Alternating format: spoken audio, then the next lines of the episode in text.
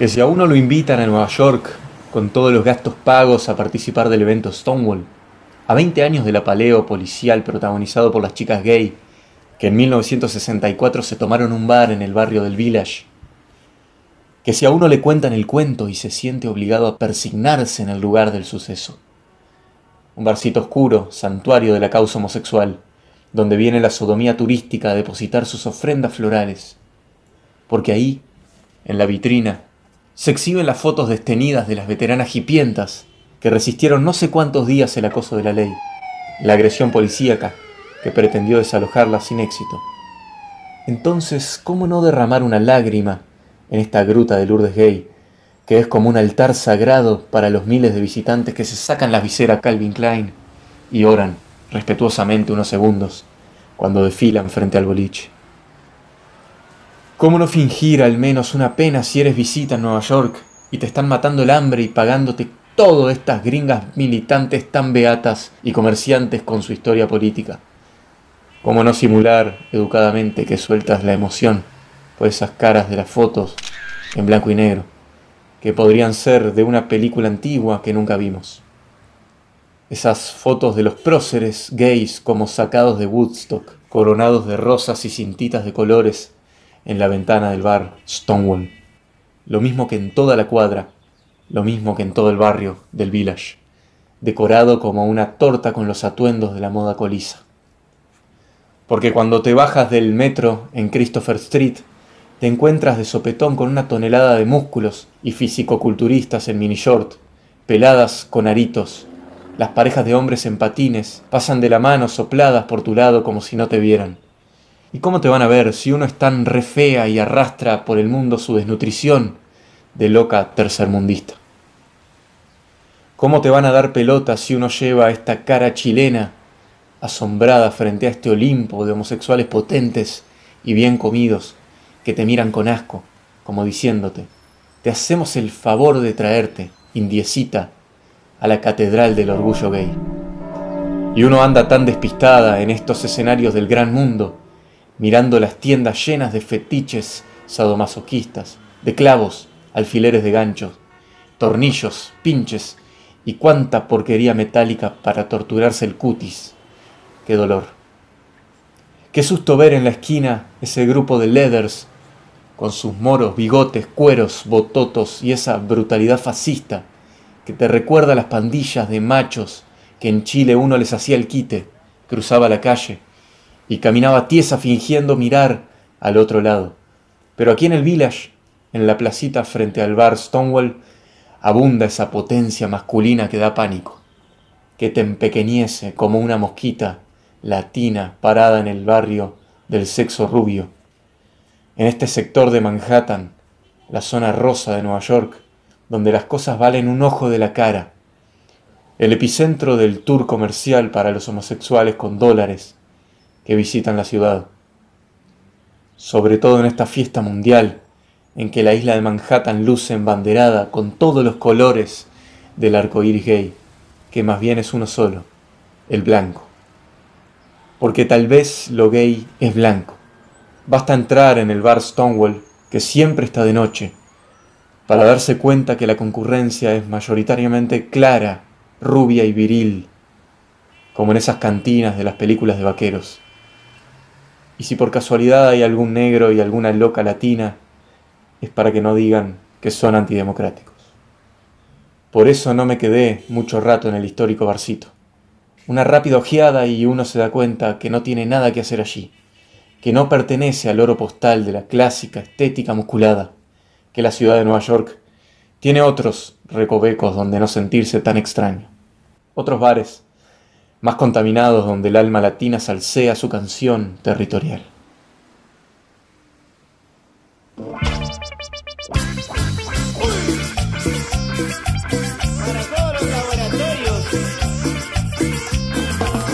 Pedro II Lemebel, Santiago de Chile, 1952, 2015. Escritor, creonista, artista plástico.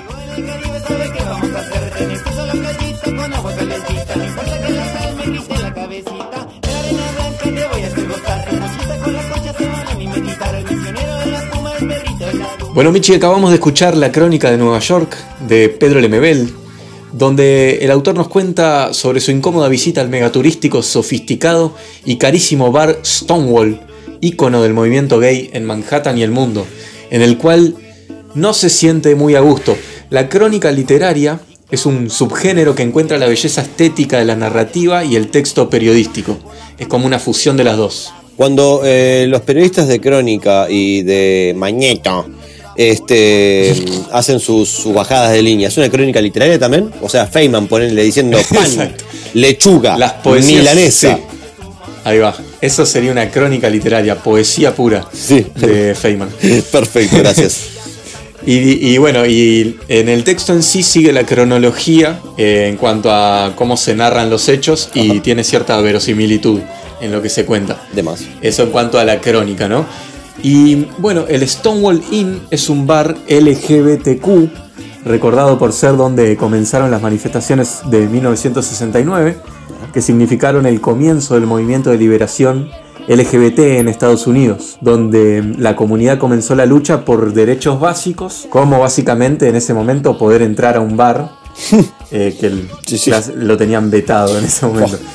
Y bueno, esta crónica del MBL marca un poquito la deformación en el tiempo de ese lugar icónico y cómo se convirtió a sus ojos en un producto de venta capitalista de la cultura gay, ¿no?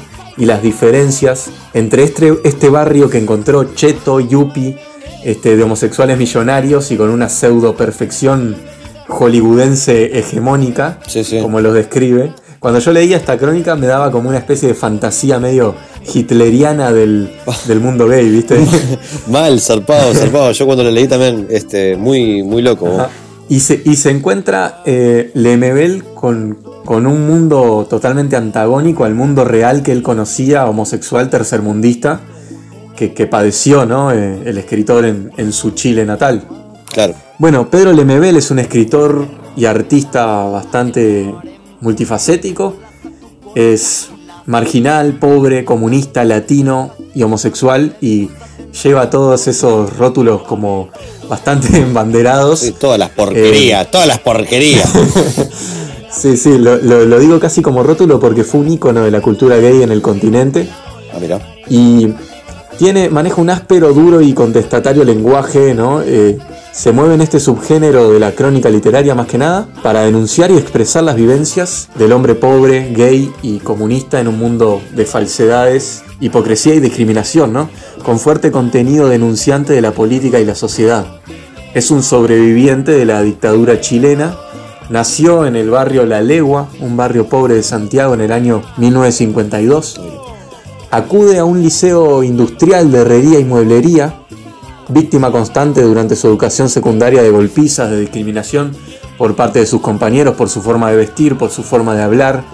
Y bueno, en la década del 70 ingresa a la Universidad de Chile, donde se recibe de profesor de artes plásticas. Luego de egresar de la universidad, solo llegó a trabajar en la docencia en dos liceos, este, de los cuales fue echado por su apariencia homosexual oh. en el año 83, en plena dictadura de Pinochet. Eh, luego de estas dos experiencias en la docencia, la abandonó por completo y se dedicó a los talleres literarios. En el primer año que se presenta a un concurso de letras, con un cuento ganó su primer premio. Esto fue con el cuento Porque el tiempo está cerca, el cual ganó una publicación en una antología de varios cuentos en ese concurso. Para quedar en la misma, eh, Pedro envió una foto de su padre en lugar de una suya, digamos cuando mandó las bases, viste, para el concurso, y mezcló también datos de ambos por miedo a que su historia y su apariencia física le cierren las puertas, digamos. Sí, sí. En ese momento, el cuento relata la vida de un joven que luego de ser abandonado por su madre y rechazado por su padre empieza a prostituirse para subsistir. Este fue su primer cuento publicado. Y en estos talleres literarios, Pedro conoce y entabla amistad con varias referentes feministas y de izquierda, como Pía Barros, Raquel Olea, entre otras, que lo acercan a organizaciones culturales alternativas de oposición a la dictadura de Pinochet. Qué bueno eso. Sin embargo, su militancia, sí, está bueno. Sin embargo, su militancia política en la izquierda antidictatorial se vio fuertemente marcada por el rechazo y el prejuicio a su homosexualidad. Este, lo que hablábamos en, en episodios previos, ¿no? Como a veces incluso en la izquierda y en el Partido Comunista, como en el caso del MBL, el machismo de- es, era y es bastante fuerte. Sí, sí, es algo que, que, eh, el machismo y el, el- y el patriarcado permea cualquier. O sea, no, no hay nada que, que escape de él, ¿no? O sea, es algo que está. Totalmente, sí, sí. No hay bandera política o bandera apolítica tampoco Sí. que escate. Y, y también machismo y homofobia, ¿no? En el caso Sí, de, bueno, sí, claro, sí, sí. de Pedro Lemebel. Este, y bueno, Lemebel quería hacer una pequeña, ya que tocamos este tema, en una carta, escribe una carta en estas crónicas al subcomandante Marcos, Ah, en la que hace un poco énfasis en esto de la homofobia en la izquierda, dentro de su partido comunista donde nunca fue realmente aceptado. Y voy a leer una partecita, muy chiquita, es medio larga y está, para que no se nos vaya todo el tiempo. La carta, la crónica se llama Aquellos ojos verdes, a ese corazón fugitivo de Chiapas. Y dice así, tal vez porque supe de tu saludo al Frente Homosexual de Cataluña, donde una loca amiga recortó tu mirada de pasamontañas para pegarla en el telón blanco de su amor revolucionario. Quizá fue por eso, porque nunca tuvimos un Che Guevara propio, ni estrellas rojas en el amanecer nublado en Cuba. Y la montaña sandinista nos resultó demasiado empinada para el delicado aguante mariposa. Quizás porque los héroes del marxismo macho nunca nos tuvieron paciencia y prefirieron bailar solos, ideológicamente solos, la ranchera baleada de su despedida. Y recomiendo leerla toda la crónica porque es muy buena. Todas las crónicas de, del MBL son muy buenas, estuve leyendo varias y son totalmente recomendables. Este, el subcomandante Marcos leyó esta crónica la, y le respondió al MBL personalmente Ah, mira. le, agrade- le agradeció, le dijo que le encantó la crónica y sus palabras. La única corrección que le hizo, eh, le dijo que él no tenía ojos verdes. Fue lo único que le dijo que no era correcto. Este, y bueno, en 1986 se presenta a modo de intervención en una reunión política de izquierda que se dio en la estación Mapocho, una estación conocida de Santiago, vistiendo sus za- zapatos de taco alto maquillado con la hoz y el martillo en sus mejillas y con un altoparlante que reprodujo su manifiesto, que también quiero leer algunos fragmentitos porque está buenísimo, Dale, dale, pero no todos, sino parte. Eh, se llama Hablo por mi diferencia, el manifiesto de Pedro Lemebel, es una poesía increíble que dice en partes así. Por eso, compañero, le pregunto, ¿existe aún el tren siberiano de la propaganda reaccionaria? Ese tren que pasa por sus pupilas cuando mi voz se pone demasiado dulce. Mi hombría fue morderme las burlas, comer rabia para no matar a todo el mundo. Mi hombría es aceptarme diferente. Yo no voy a cambiar por el marxismo, que me rechazó tantas veces. No necesito cambiar, soy más subversivo que usted. No voy a cambiar solamente porque los pobres y los ricos a otro perro con ese hueso. Tampoco porque el capitalismo es injusto. En Nueva York, los maricas se besan en la calle. Pero esa parte se la dejo a usted, que tanto le interesa, que la revolución no se pudra del todo. A usted le doy este mensaje. Y no es por mí, yo estoy viejo, y su utopía es para las generaciones futuras. Hay tantos niños que van a nacer con una alita rota, y yo quiero que vuelen, compañero, que su revolución les dé un pedazo de cielo rojo, para que puedan volar. Hermoso. Sí, un fragmento de- del manifiesto de Pedro Lemebel, que es una poesía bastante larga. Y bueno, en el año 1987, acá un poco lo que hablaba de un artista multifacético, funda la dupla artística llamada Las Yeguas del Apocalipsis, en plena dictadura. Sí, es buenísimo el nombre Sí, sí, sí. junto a, junto a Francisco Casas, otro escritor y artista, en plena dictadura de Pinochet, que recuerdo que terminó en el año 90. Este dúo se caracterizó por sabotear lanzamientos de libros y exposiciones de arte, apareciendo de manera provocadora y sorpresiva, y se instaló en el país como un ícono de la contracultura. La primera intervención de las yeguas del apocalipsis, que es buenísimo el nombre, me encanta. Sí, sí.